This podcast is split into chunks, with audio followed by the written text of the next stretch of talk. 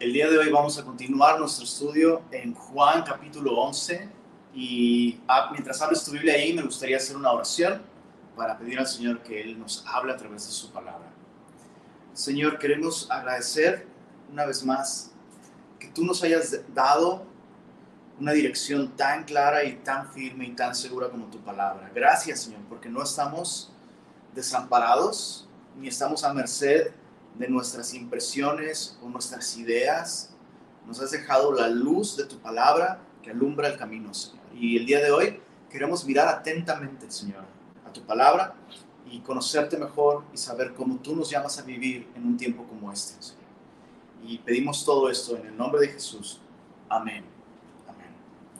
Juan capítulo 11 es un capítulo, probablemente es uno de los capítulos eh, que, la gente más recuerda acerca del Evangelio de Juan. Y esto es porque en este capítulo vemos un clímax del ministerio público de Jesús mientras Jesús realiza la séptima señal. No las hemos ido contando como tal, aunque tú tal vez has hecho tu tarea. Recuerdo que al principio dijimos, lee todo el Evangelio de Juan y encuentra las siete señales. Bueno, esta es la séptima señal que Juan registra y por tanto, este es como el clímax, es, la máxima señal de Jesús de acuerdo a la narrativa del apóstol Juan. Pero además, este capítulo marca la transición, una transición muy marcada entre el ministerio público de Jesús y el ministerio privado de Jesús. A partir de, eh, de este evento en el que Jesús va a resucitar a Lázaro, eh, ya te spoileé un poco la historia, pero eso es lo que va a pasar. Jesús va a resucitar a Lázaro. A partir de entonces, Jesús se dirige y se enfoca especialmente durante su ministerio en preparar a sus discípulos para la cruz y muy probablemente prepararse él mismo también. Eh, un par de cosas que sería bueno resolver antes de entrar a estudiar nuestra historia. Hay muchas personas que eh, se preguntan por qué los otros evangelios no presentan la resurrección de Lázaro como el clímax del ministerio de Jesús. Y hay respuestas para eso, y me gustaría responderlas, quitar de, de medio cualquier inquietud que haya al respecto. ¿Por qué? ¿Por qué digo una inquietud? Porque muchos sostienen que Juan está narrando una historia ficticia con la intención de ilustrar un, punto espiritual acerca de la identidad de Cristo. Y déjame decirte esto, rechazamos completamente esa idea. Absolutamente rechazamos esa idea. Todo en este capítulo, absolutamente todo, indica que esta es una descripción de un evento histórico. Los detalles del tiempo, detalles de lugares, hacen de esta, de esta eh, narración una narración 100% histórica. Pero dicen algunos, ¿por qué los otros evangelios no registran?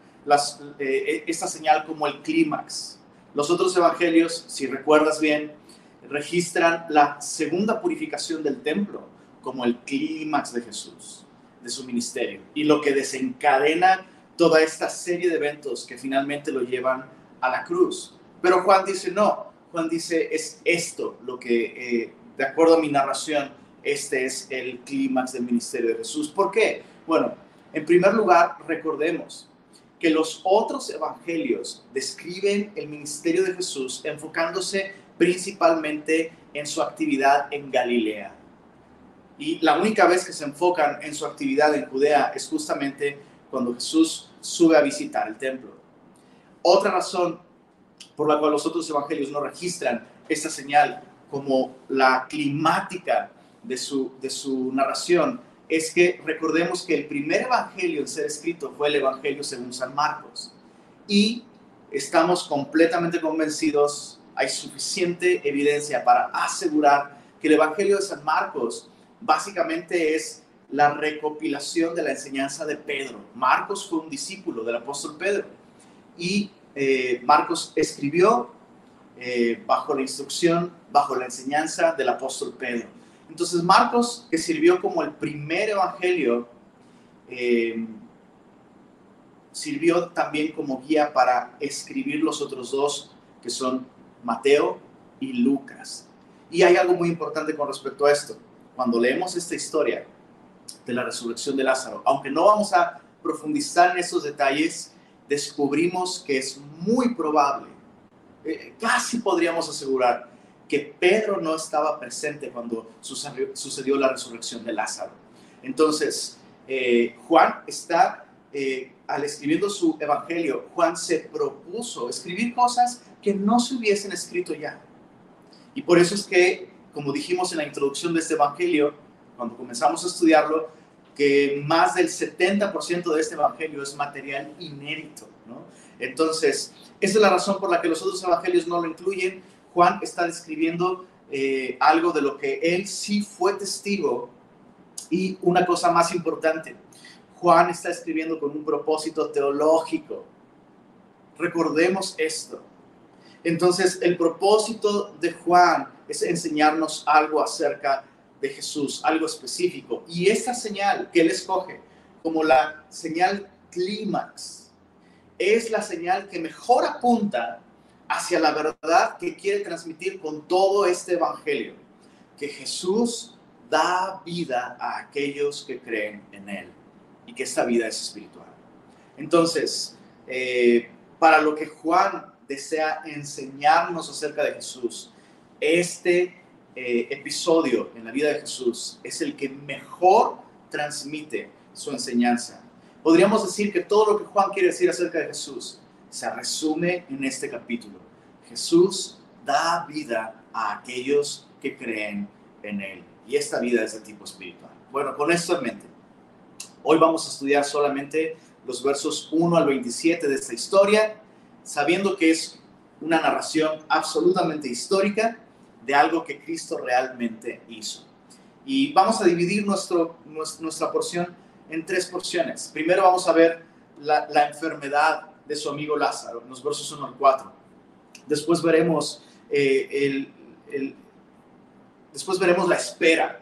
Jesús intencionalmente dirige un tiempo de espera tanto para sus discípulos como para sus amigos Marta y María. Versos 5 al 16. Y finalmente veremos el encuentro de Jesús con Marta. Y la próxima semana veremos el resto del capítulo. Así que versos 1 al 4, veamos cómo comienza esta historia. Dice así. Estaba entonces enfermo uno llamado Lázaro, de Betania, aldea de María y de Marta, su hermana. María, cuyo hermano Lázaro estaba enfermo, vuelvo a repetirlo Juan, fue la que ungió al Señor con perfume y le enjugó los pies con sus cabellos. Enviaron pues las hermanas para decir a Jesús, Señor, he aquí, el que amas está enfermo algo que sorprende mucho cuando comenzamos a leer el Evangelio de Juan por primera vez y llegamos a este punto, es que para este punto Juan ha redactado todas, todas las necesidades con las que Jesús se, encuentra, las ha, las ha redactado con un patrón. Cada vez que hay alguien con una necesidad, Jesús aparece en la escena y Jesús suple, Jesús resuelve, Jesús sana, Jesús salva. Ese es un patrón con el que Juan ha estado escribiendo. pero ahora lo que sorprende, y sorprende mucho, es que alguien muy amado por Jesús, amigos íntimos del Salvador, se encuentran atravesando un momento de enfermedad. Y creo que es bien necesario que el día de hoy nosotros como cristianos tengamos esto muy claro. Esta es una familia que no solo tenía una amistad con Jesús, una amistad cálida, íntima, me atrevo a decir que fuera del círculo de los discípulos, o probablemente, incluso excluyéndolos a, todos ellos, Jesús no tenía ninguna amistad parecida a la que tenía con esta familia. Cada vez que iba a Judea, él se quedaba en casa de ellos. Vemos la confianza tan grande que había entre, Jesús y Marta, que de hecho Marta se siente con la libertad de casi casi hasta regañar a Jesús por dejar que su hermana María eh, la deje servir sola mientras María escucha las palabras de Jesús. Entonces, hay mucho acerca de esta relación entre Jesús y esta familia que nos hace saber que era una amistad profunda, íntima y un lazo muy fuerte. esta familia ha servido a Jesús, ha sido generosa con Jesús, le han provisto de cama, le han provisto de tiempos de recreo, le han, provisto alimento, le han provisto protección. Sin embargo, Lázaro está enfermo. Y debemos aprender esta lección. Servir a Jesús, amar a Jesús, nunca va a ser garantía de que no sufriremos o no nos enfermaremos. Si servimos a Jesús o intentamos caminar con Jesús con la intención de que, como, como decimos nosotros en México, ¿no? bueno, ahora tengo una palanca con el de allá arriba, que por cierto, ningún cristiano debería expresarse en esos términos, pero tú conoces la expresión. Cualquier persona que intente caminar con Jesús o servir a Jesús con ese propósito, no está caminando con Jesús. No podemos hacer de nuestra amistad con Jesús una razón para manipular al Maestro. Entonces, esta gente realmente le ama. Y una manera en la que vemos que ellos realmente le aman es justamente cómo enfrentan este momento de necesidad. Bueno, antes de avanzar, solo dejemos claro una vez más, quiero repetirlo, servir a Jesús o amar a Jesús no es garantía de que nunca sufriremos, pero sí es garantía de que nunca sufriremos. Tú los amas más que yo, porque tú diste tu vida en la cruz por ellos. Bueno, ellas, ellas no habían visto la cruz, pero sí habían visto el amor de Jesús por su hermano y confiaban en esto.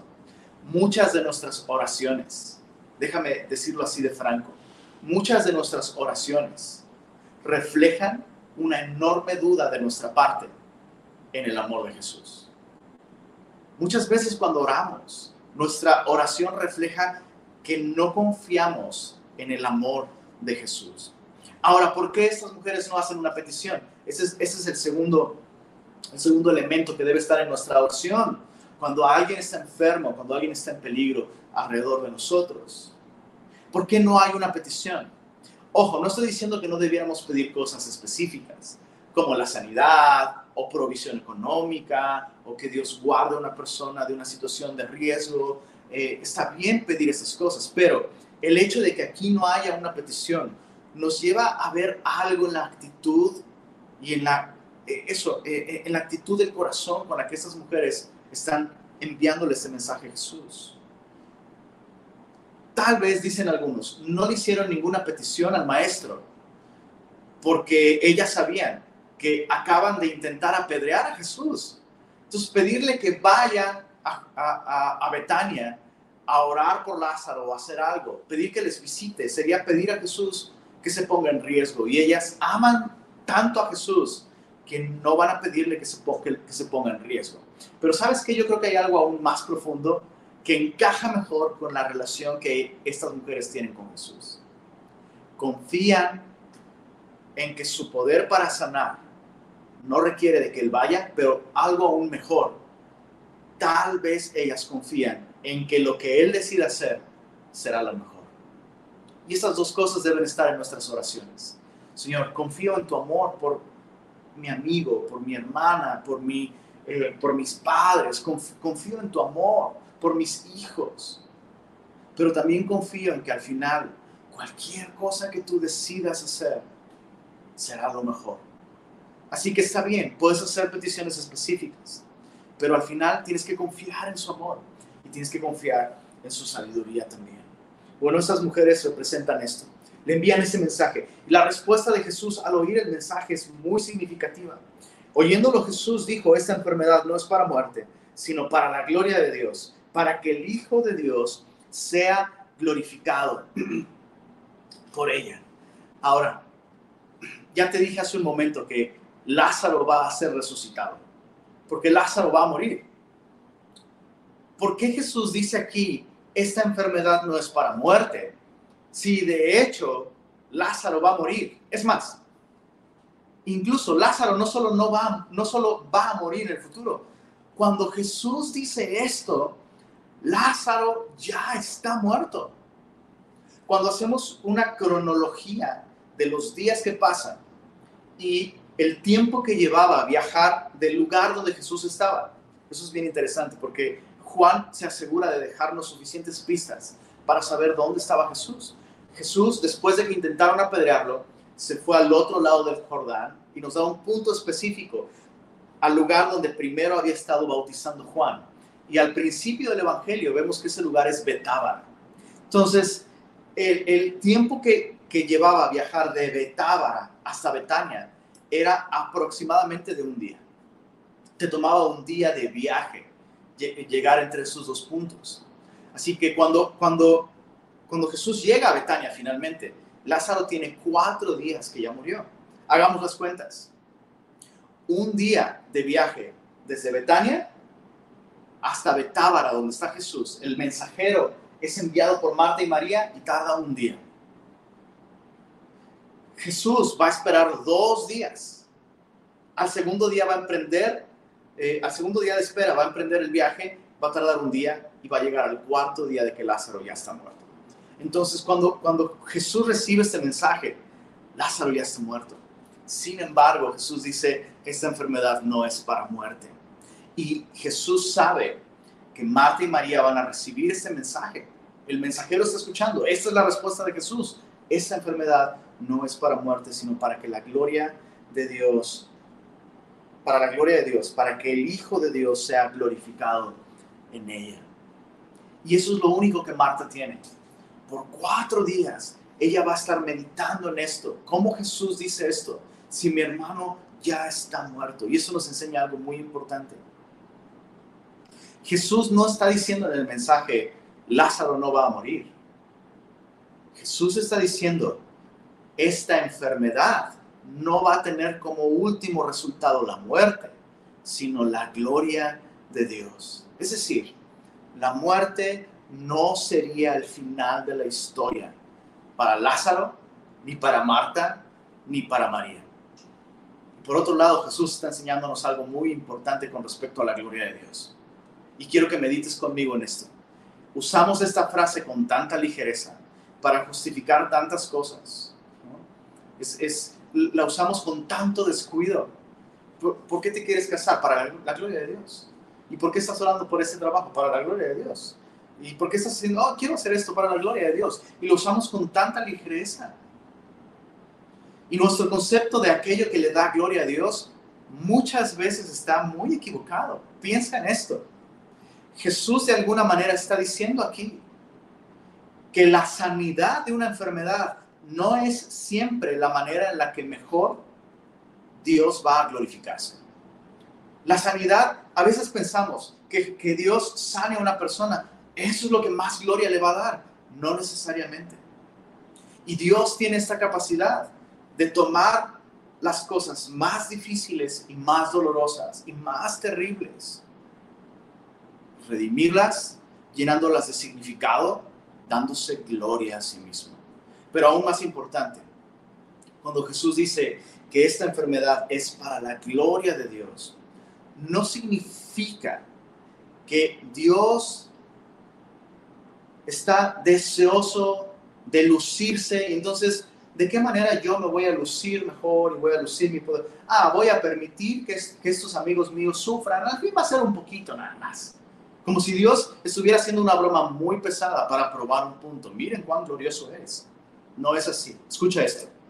Cuando Jesús dice que esta enfermedad es para la gloria de Dios, lo que Jesús está diciendo es que este proceso que Dios está permitiendo en la vida de esta familia va a permitir que esta familia contemple con mejor claridad la grandeza, la belleza, el poder, la fidelidad y el amor que Dios tiene por ellos cuando decimos que Dios hace las cosas para su gloria, no, estamos diciendo esto porque Dios está buscando un beneficio para sí mismo, sino para nosotros. En otras palabras, la gloria de Dios es lo mejor que nos puede pasar en nuestra vida. Y recuperar la salud no siempre es lo que más glorifica a Dios. Recuperar la salud no es siempre lo que mejor nos permite experimentar su gloria y su poder. Y Dios no ha prometido sanarnos siempre pero ha prometido siempre, siempre manifestar su gloria en nuestra vida. Piensa en esta historia. Al final, Marta, María y Lázaro podrían decir amén a esto. a esto que Jesús está diciendo. O sea, al final, ellos podrían leer probablemente este capítulo y decir, vaya que sí, así fue. Y si tú le preguntaras a Lázaro, Lázaro, ¿qué versión de la historia prefieres? ¿Qué versión de la historia hubieras preferido tú? ¿La versión en la que sanas o la versión en la que mueres y Jesús te resucita? Te aseguro que Lázaro te diría, ¿de qué estás hablando? Mil veces, mil veces. Prefiero la versión en la que yo muero y Jesús me levanta de los muertos. ¿Por qué eso? Eso me permitió descubrir que no conocía a Jesús como yo pensé que lo conocía. Él es glorioso, Él es Dios. La gloria de Dios se manifestó de mayores formas en la vida de cada miembro de esta familia. No solo a pesar de, déjame decir esto, sino gracias a esta enfermedad. ¿No te parece increíble esto? Que Dios tiene tal poder que puede tomar algo tan malo y puede convertirlo en razones para que tú y yo, para que tú y yo digamos, Señor, gracias por esta enfermedad. Señor, gracias por este episodio doloroso en mi vida. Me, llenó de ti. Pude ver tu gloria. Pude conocerte mejor. Estaba pensando en, justo, justo un momento de pérdida para, para mí y para mi familia. Y ya últimamente he hablado con cierta frecuencia de esto. Mi esposa y yo perdimos a nuestra primera bebé hace algunos años y mientras yo estaba leyendo esto, yo estaba pensando en cómo la partida de nuestra bebé puso en movimiento una serie de eventos que finalmente me tienen el día de hoy aquí, donde estoy, incluso en Monterrey. Y yo puedo ver cómo Dios tomó algo tan doloroso y lo llenó de propósito y de significado y verdaderamente todas las cosas ayudan a bien a aquellos que aman al Señor. Así que sí, Dios tiene la capacidad de tomar cualquier cosa, por difícil, dolorosa que sea, y usarla como un motivo por el cual nosotros podemos dar gracias a Dios. Señor, gracias porque pude ver tu gloria. Y, y recordaba una canción que María del Sol cantó en el funeral de nuestra bebé. Y esta canción no la voy a cantar porque no la podría cantar como María, pero imagínate la voz de María. Y María cantó diciendo, todas las cosas van bien cuando se ama al Señor. Todas las cosas van bien cuando se ama al Señor. Y si algo malo sucediera, es porque viene algo mejor. Todas las cosas van bien cuando se ama al Señor. Y es así, es así. Bueno, Jesús manda este mensaje esta enfermedad no es para muerte, sino para la gloria de Dios. Ahora, verso 5 en adelante, vemos, es raro, chicos. verso 5 en adelante, dice así, y amaba Jesús a Marta, a su hermana y a Lázaro. Cuando yo pues, que estaba enfermo, se quedó dos días más en, en el lugar donde estaba. ¿No te parece que esas dos cosas no van juntas? ¿Cómo si Jesús ama a estas personas, aún se queda dos días más? Bueno, Lenin, ok, ya hicimos las cuentas y Lázaro ya está muerto.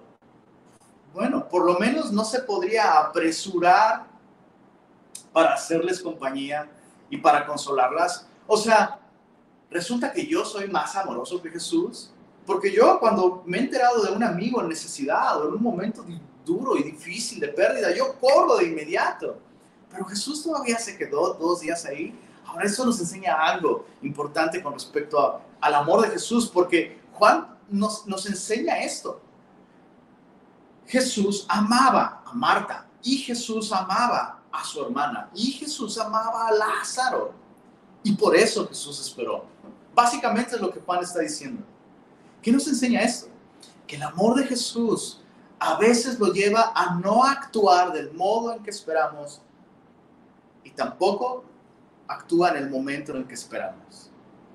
Sus pausas siempre son una expresión de su amor. Jesús jamás nos hará esperar por crueldad, sino por bondad y por gracia. Ahora hay una razón también.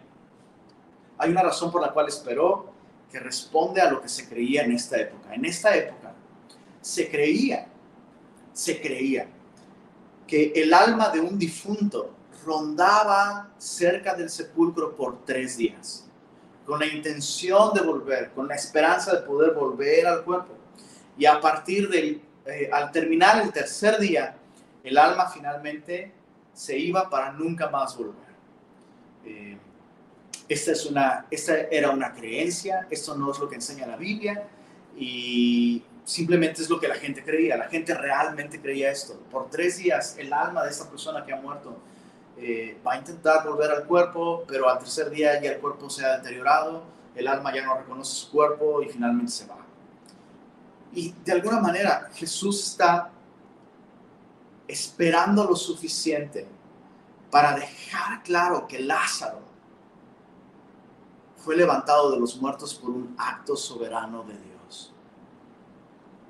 Eh, Jesús quiere esperar para eliminar toda posibilidad de duda con respecto a su capacidad de dar vida. Entonces, Jesús está esperando en amor por ellos, en sabiduría Jesús está esperando. Y en el verso 7 dice, luego, después de esto, dijo a los discípulos, vamos a Judea otra vez. Le dijeron los discípulos, rabí, ahora procuraban los judíos apedrearte y otra vez vas allá. Respondió Jesús, ¿no tiene el día 12 horas? Vamos pues. Ay, perdón. Eh, no, tiene, no tiene el día 12 horas. El que, no, el que anda de día no tropieza porque ve la luz de este mundo. Pero el que anda de noche tropieza porque no hay luz en él.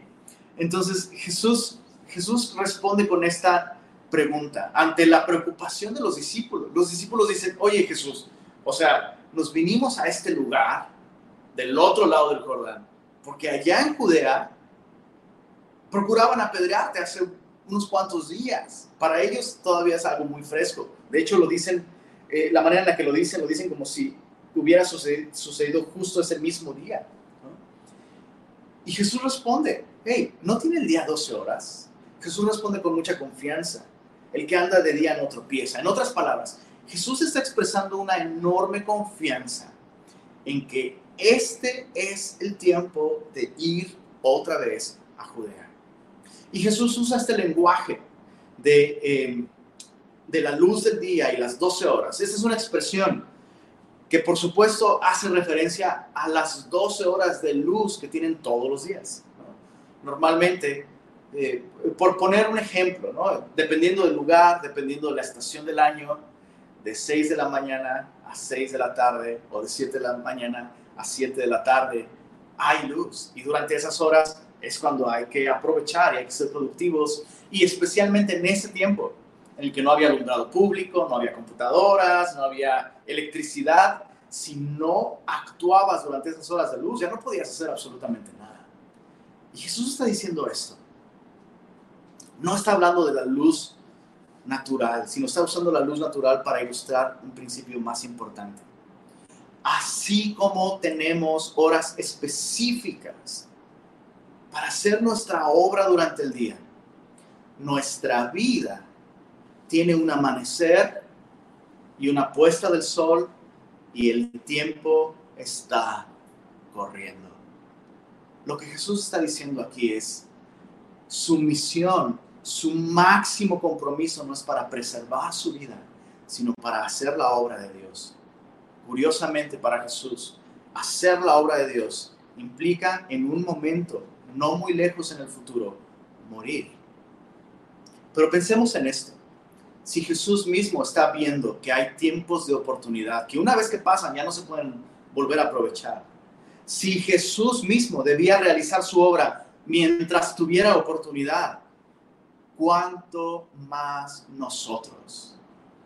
¿Cuánto más nosotros?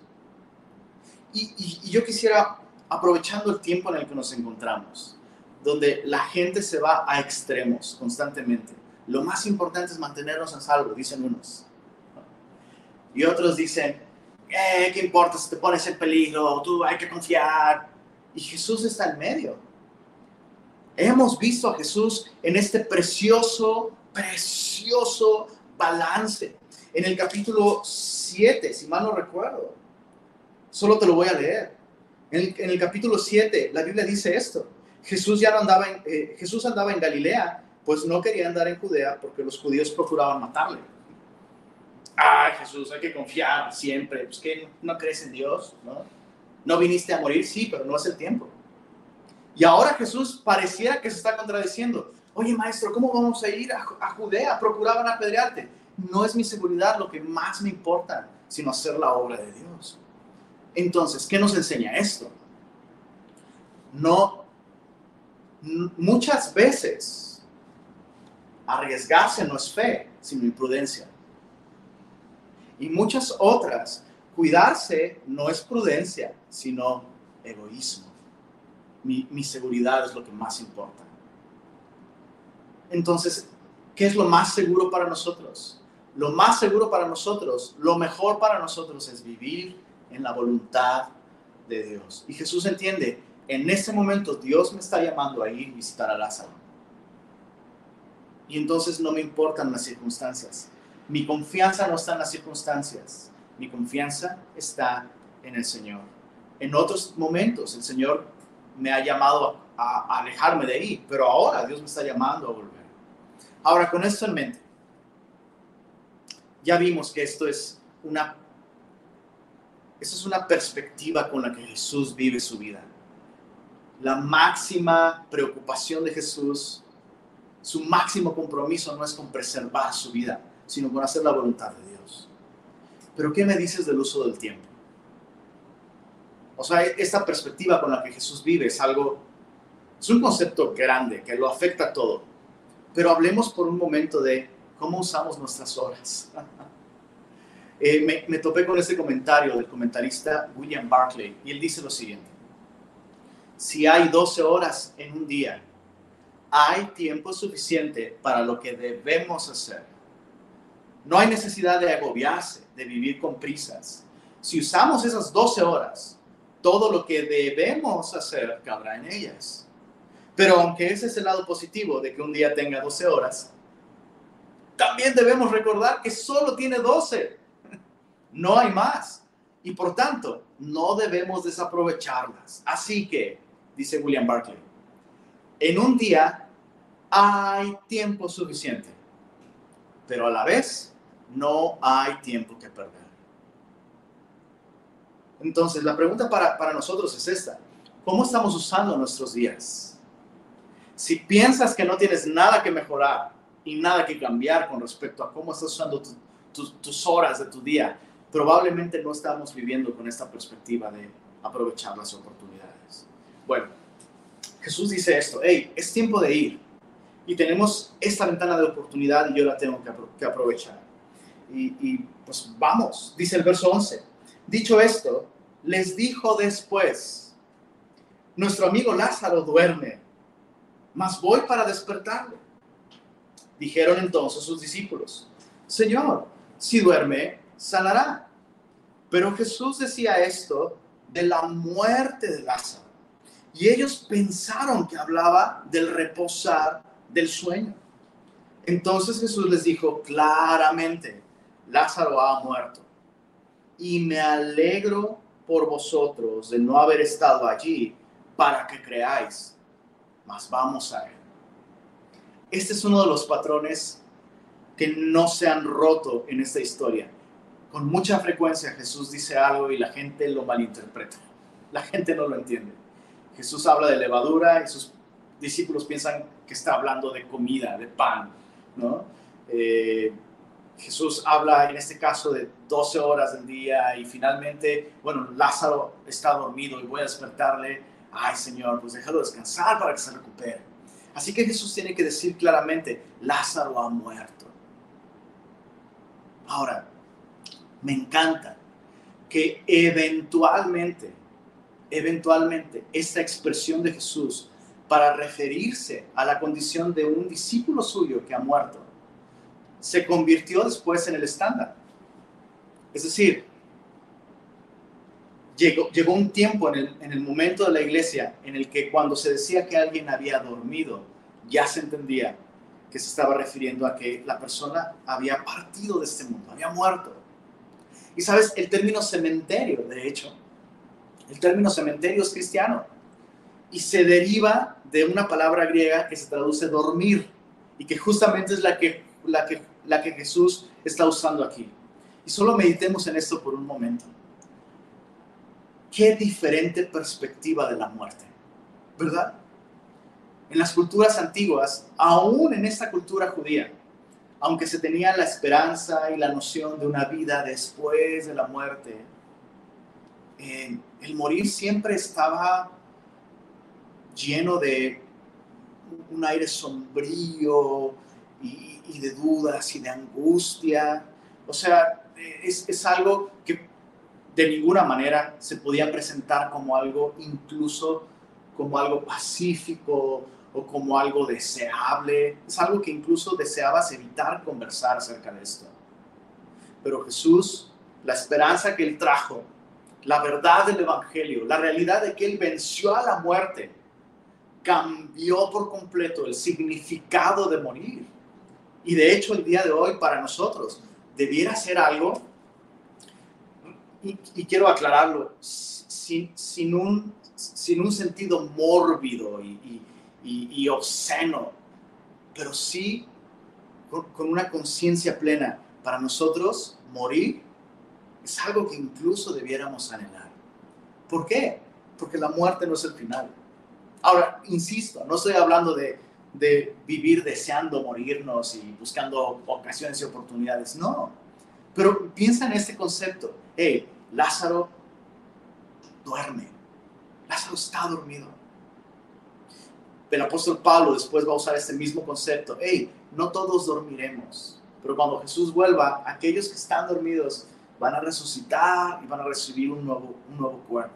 Entonces, quiero aclarar un par de cosas con respecto a ese concepto de dormir. No es la persona la que está durmiendo realmente, sino el cuerpo el que duerme y será levantado. Y, es importante tener eso claro. ¿Qué pasó con mi familiar que, creía en Cristo y que ha muerto? Eh, eh, está en el limbo, en algún punto intermedio.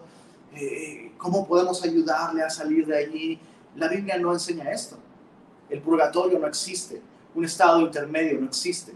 La Biblia es muy clara. Ausentes al cuerpo, presentes al Señor. Entonces, porque Jesús dice que Lázaro duerme, está refiriéndose a su cuerpo. Su cuerpo está dormido y va a ser levantado. Clínicamente, clínicamente está muerto porque no hay pulso, no hay respiración, no hay oxígeno, no hay circulación de sangre. Clínicamente está muerto, pero realmente para Jesús está dormido. Solo déjame hablarle y verás cómo se levanta y abre los ojos de nuevo. Y qué preciosa esperanza. Cementerio, de hecho, te decía. Cementerio básicamente significa dormitorio. Un, lugar para dormir. Un lugar para dormir. Ahora, esto nos habla no solamente de que el cuerpo está descansando y tarde o temprano en la resurrección será levantado la muerte física indica y marca para el creyente el inicio del descanso de sus obras. Es así. En el momento en el que nuestro cuerpo deja de funcionar, entramos en el descanso del Señor. Ya, ya no luchas con el pecado, ya no luchas con las dudas, ya no luchas con el mundo, ya no luchas con la carne, ya no luchas con el diablo. Se acabó comienza tu descanso. Es una perspectiva muy diferente de morir, ¿no es así? Estaba pensando en esto, como para los niños irse a dormir es como un castigo. Cuando ya eres maduro es una recompensa. Y lo mismo sucede espiritualmente.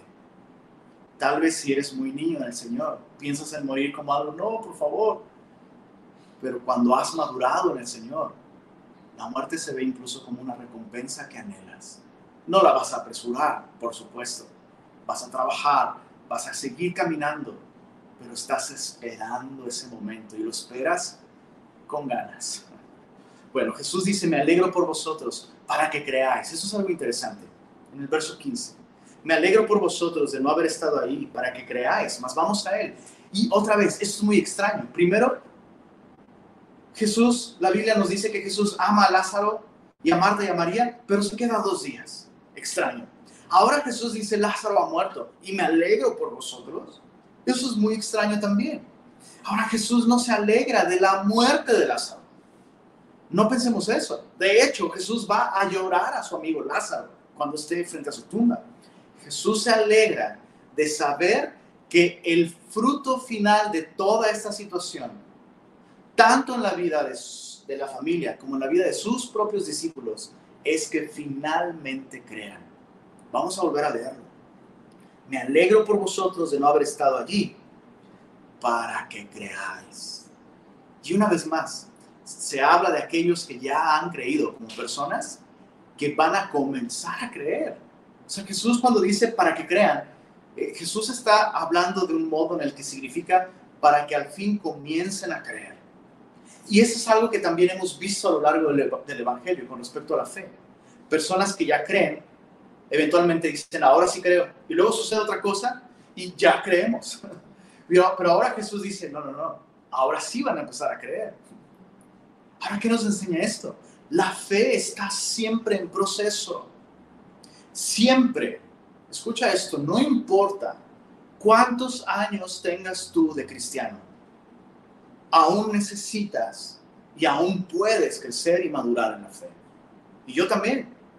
Por tanto, no, no debemos descuidar la fe una vez dada a los santos. Escucha esta cita. Eh, Leon, Leon Morris comenta esto en su comentario.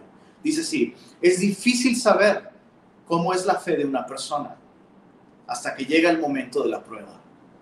Yo estoy seguro de que creo. Lo que no sé es hasta dónde llega mi fe oro para que Dios haga para mí, o por mí, o en mí, lo que sea con tal de que yo finalmente pueda creer. Así que, ¿qué, nos enseña esto? Siempre podemos y por lo tanto siempre necesitamos seguir creciendo y madurando. Nadie, nadie que esté respirando el día de hoy ha llegado al máximo grado de fe o a la mejor condición de su fe esta prueba de Marta y de María. Con esto que Jesús acaba de decir, nos enseña que esta prueba de Marta y María no solo se trataba de ellas. ¿Te das cuenta de lo que está sucediendo aquí?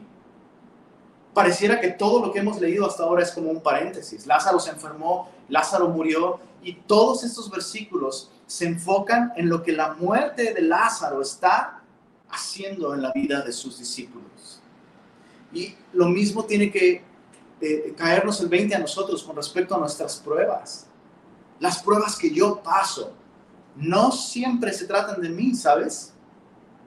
Pueden estar siendo usadas para fortalecer a otros discípulos. Bueno, verso 16. Dijo entonces Tomás, llamado Dídimo, a sus condiscípulos, vamos también nosotros para que muramos con él solo hay un par de cosas que me gustaría comentar con respecto a, a, Dídimo. Dídimo es el famoso Santo Tomás. Sí, el del dicho que ya conoces. Yo, como Santa, Santo Tomás, hasta no ver, no creer. Solo te quiero aclarar que eso no viene en la Biblia, no es un versículo. Y no son palabras eh, textuales, aunque casi no son textuales del, apóstol, del apóstol Santo Tomás. Casi, pero no. ¿No te parece interesante que Tomás es recordado por el peor momento de su caminar con el Señor? Pero aquí, aquí Él está dando una demostración de confianza y lealtad a Jesús gigantesco. Dos cosas útiles para observar este versículo. En primer lugar, no es Pedro el que está hablando a favor o en nombre de todo el grupo lo cual es muy inusual. Esta es una de las evidencias de que Pedro, el apóstol Pedro, no está aquí. Y por eso Dídimo tomó su lugar como portavoz del grupo. Pero otra cosa interesante, ¿por qué no se le llama Tomás aquí, sino Dídimo? Bueno, Dídimo significa gemelo. Y la tradición nos dice, esto es algo que la tradición dice, la tradición nos dice que este discípulo era el que físicamente se parecía más a Jesús y por eso le apodaban el gemelo. O sea, no es que él tuviera un hermano gemelo, sino que físicamente, es lo que dice la tradición, insisto, físicamente es, es el que más se parecía a Jesús. Entonces cobran mucho sentido sus palabras. Pues, pues vamos a Judea para que yo muera con él. Si están buscando a Jesús para matarlo y tú eres el que más te pareces físicamente a Jesús, tú también estás en peligro. Ahora, ¿qué nos enseña esto? Escucha esto.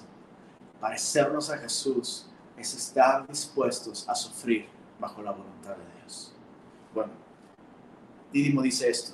Veamos el encuentro entre Jesús y Marta. Dice así, verso 17. Vino pues Jesús y halló que hacía ya cuatro días que Lázaro estaba en el sepulcro. Y Betania estaba cerca de Jerusalén, como a 15 estadios. Esto es alrededor de 3 kilómetros. Y muchos de los judíos habían venido a Marta y a María para consolarlas por su hermano. Entonces Marta, cuando oyó que Jesús venía, salió a encontrarle, pero María se quedó en casa. Y Marta dijo a Jesús, Señor, si hubieses estado aquí, mi hermano no habría muerto. Mas también sé ahora que todo lo que pidas a Dios, Dios te lo dará. Es congruente con el carácter de Marta que ella fuera la que saliera a recibir a Jesús. Eh, considerando las costumbres de la época, esto sería de alguna manera considerado inaceptable. En esta época, eh, durante el duelo de una persona, si una persona abandonaba su casa, debía ser solamente para ir a llorar a la tumba de su ser querido.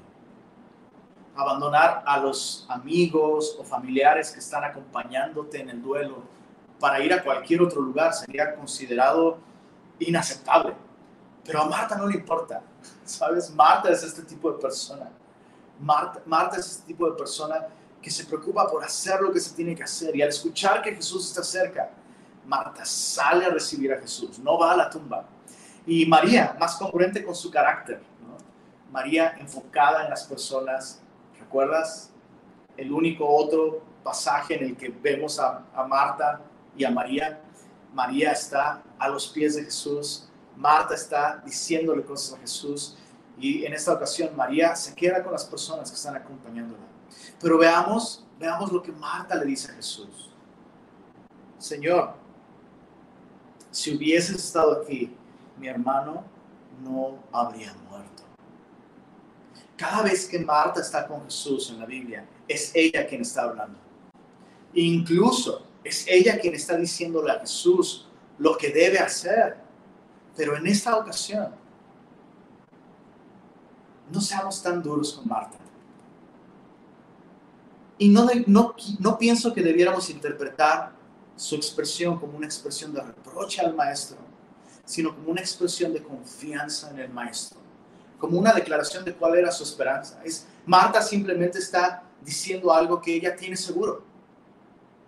Señor, si tú hubieras estado aquí, yo sé, yo sé, mi hermano no habría muerto porque tú eres la vida. Tu sola presencia, maestro, tu sola presencia hubiera sido suficiente para que mi hermano no muriera. Ahora, eso es tan humano, ¿no? Aunque no es un reproche por parte de Marta, sí, sí, de alguna manera es un si hubiera. Y esto es tan común en los procesos de duelo. Normalmente pasamos por una etapa cuando perdemos a alguien en, la que comenzamos a buscar causas secundarias o a culpar causas secundarias. Incluso nos culpamos a nosotros mismos, eh, imaginando lo que hubiera sucedido, lo que podría haber pasado. Y sabes, esto siempre nos estorba en nuestro duelo si tú estás en algún proceso de duelo o, conoces a alguien que está pasando por un proceso de duelo, anima a esta persona a dejar de atormentarse con él hubiera. Si él no hubiera ido a tal lugar, si yo le hubiera dicho esto, si yo no hubiera hecho aquello.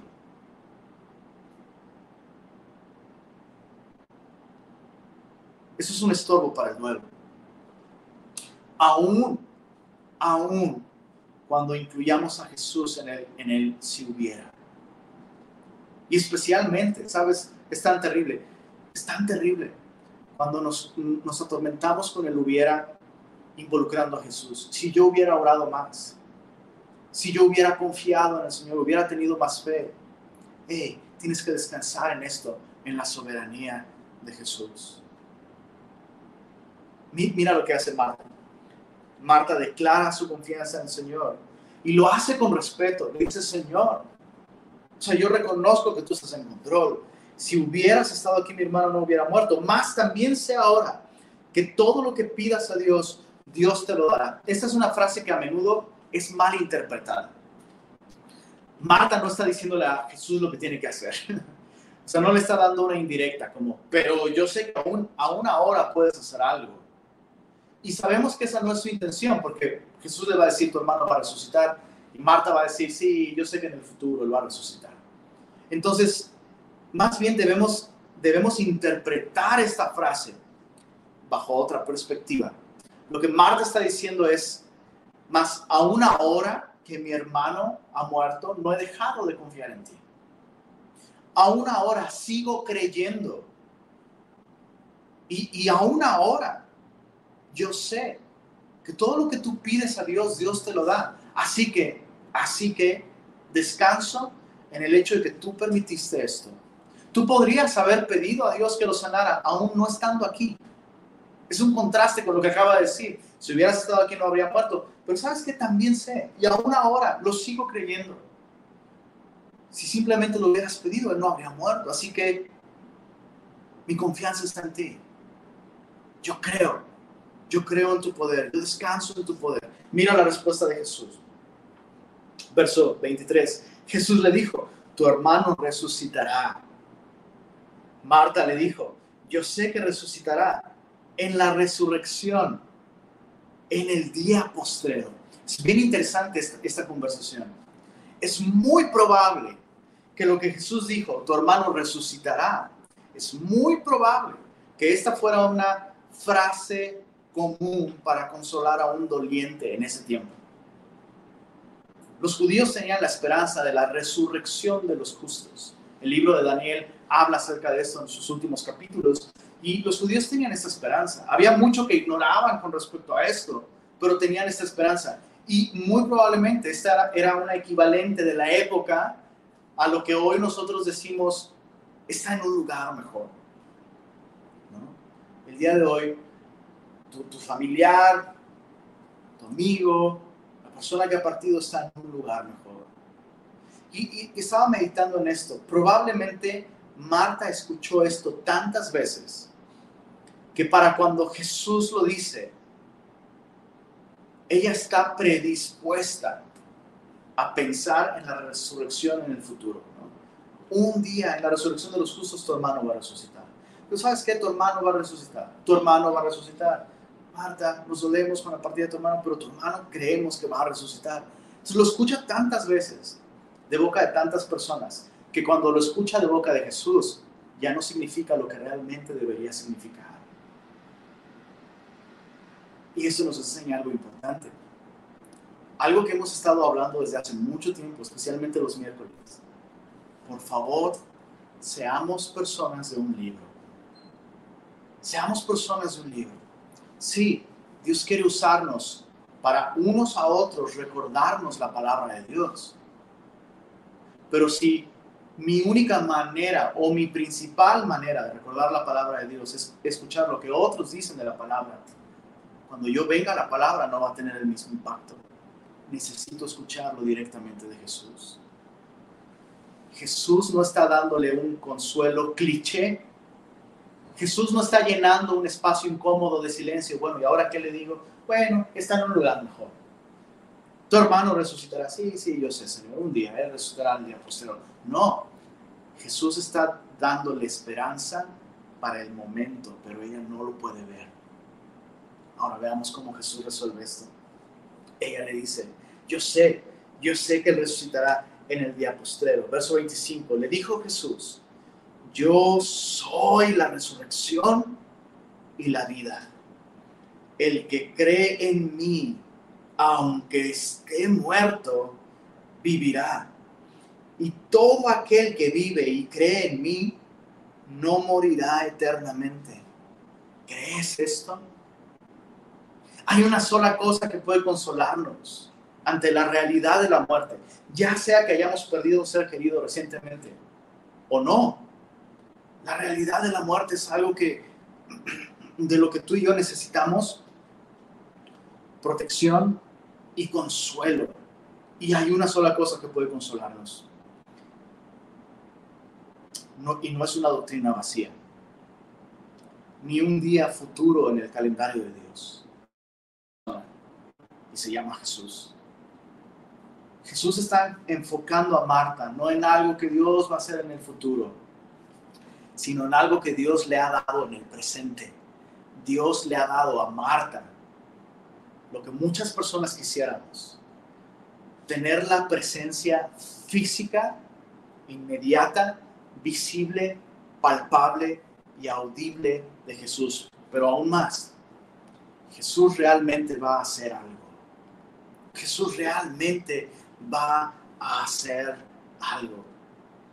Y Jesús no le está diciendo, yo le daré resurrección y vida, sino yo soy la resurrección y la vida. Jesús le ofrece un consuelo y una seguridad en el presente. Yo soy el día de hoy, aun cuando tu hermano está en la tumba, aun cuando tu hermano lleva cuatro días muerto, yo soy. Yo soy la solución de Dios para la muerte. Yo soy el creador de la vida. Yo soy la resurrección. ¿Crees esto? Juan hace eh, el, eh, el uso de creer, el único uso de creer de una forma, en este capítulo, de una forma en que el lector puede sentirse invadido. O sea, cuando lees esto, la manera en la que Juan plantea esta pregunta, ¿crees esto? Es casi, casi como si Jesús saliera de las páginas de la Biblia, nos mirara a los ojos y nos confronta y nos hace esta pregunta. Hmm. Es como si la pregunta no fuera para Marta, sino para todos nosotros. Y en todo el sentido lo es. Esta es una pregunta con la que Jesús nos está confrontando el día de hoy. Volvamos a leerlo. Yo soy la resurrección y la vida. El que cree en mí, aunque esté muerto, vivirá. Y todo aquel que vive y cree en mí, no morirá eternamente. ¿Crees esto? Es como si Jesús le dijera a Marta, Marta, he comido en tu casa, hemos reído y conversado juntos, pero ha llegado el momento de que tomes una decisión con respecto a quién soy yo en tu vida. Marta, ¿crees que yo soy quien yo he dicho ser? Y es como con esta confesión de fe del ciego de nacimiento es brutalmente personal. En medio de un debate en el que todo el mundo tiene una opinión de Jesús y todo el mundo afirma algo acerca de Jesús, Jesús insiste en llamar a las personas a una decisión personal. Y la única confesión de fe que salva es la que se hace ante la persona de Jesús. No está mal que en una reunión o en una conversación casual alguien invite a otra persona a tomar una decisión por Cristo, pero la única confesión de fe que realmente salva es aquella que nosotros hacemos ante la persona de Jesús. ¿Cómo contestarías tú a esta pregunta si Jesús te mirara a los ojos el día de hoy y te dijera esto? Y te llamara a expresar lo que tú realmente crees. ¿Crees esto? Es una pregunta muy cerrada. Solo hay dos posibilidades. Sí lo creo o no lo creo. Ahora estaba pensando en eso.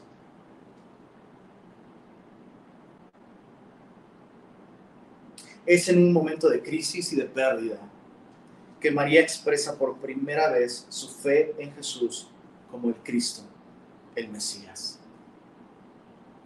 Y estoy convencido de que esta es una de las muchas razones por, por las cuales Jesús dijo, esta enfermedad no es para muerte, sino para la gloria de Dios. Déjame sugerirte esto. Es posible, es posible que si Lázaro no hubiera muerto y Marta no hubiera pasado por esta pérdida, Marta no se hubiera sentado a considerar con esta profundidad y con esta seriedad quién es Jesús. Mira la respuesta de la respuesta de Marta.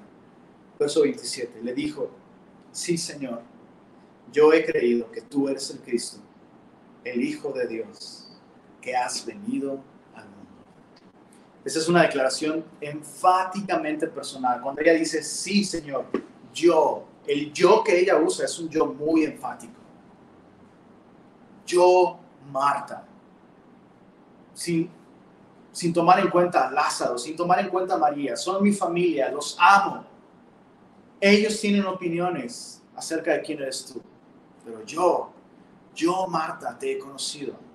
Y yo Marta, dice aquí, he creído. Y el, término creer es, es el término aoristo. En, griego es aoristo, que significa por fin creo y ahora que creo, creeré para siempre. Es algo que comienza en ese momento y, una vez que comienza lo hace de un modo definitivo y no va a cambiar. Es increíble. La declaración de fe de esta mujer en Jesús es increíble, no solo por el elemento tan personal y tan, tan decidido, pero además por el contenido de su declaración de fe, que es tan sencillo pero tan robusto. Ella dice tres cosas acerca de Jesús. He creído. Número uno, tú eres el Cristo. Recuerda que Cristo no significa alguien crucificado. No significa esto. El Cristo significa el Rey. Aquel a quien Dios ha dado el poder de su Espíritu para traer su reino. Yo creo que tú eres el Rey. El Mesías, es lo mismo. Cristo, Mesías, Rey, aquel que gobierna en el reino de Dios, es lo mismo. Creo que tú eres ese rey, no esa versión caricaturesca que todos esperan, un militar o alguien con gran poder económico. No, creo que tú eres el, rey. Creo que tú eres el Hijo de Dios. No eres un humano glorificado. No eres una muy buena persona.